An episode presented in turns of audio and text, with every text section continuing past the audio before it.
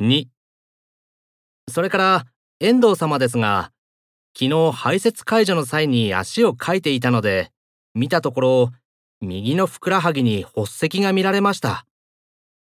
看護師さんに相談したら軟膏を塗布するようにということでしたので一度塗っておきました。引き続き患部の状態を見て問題があれば看護師さんに相談してください。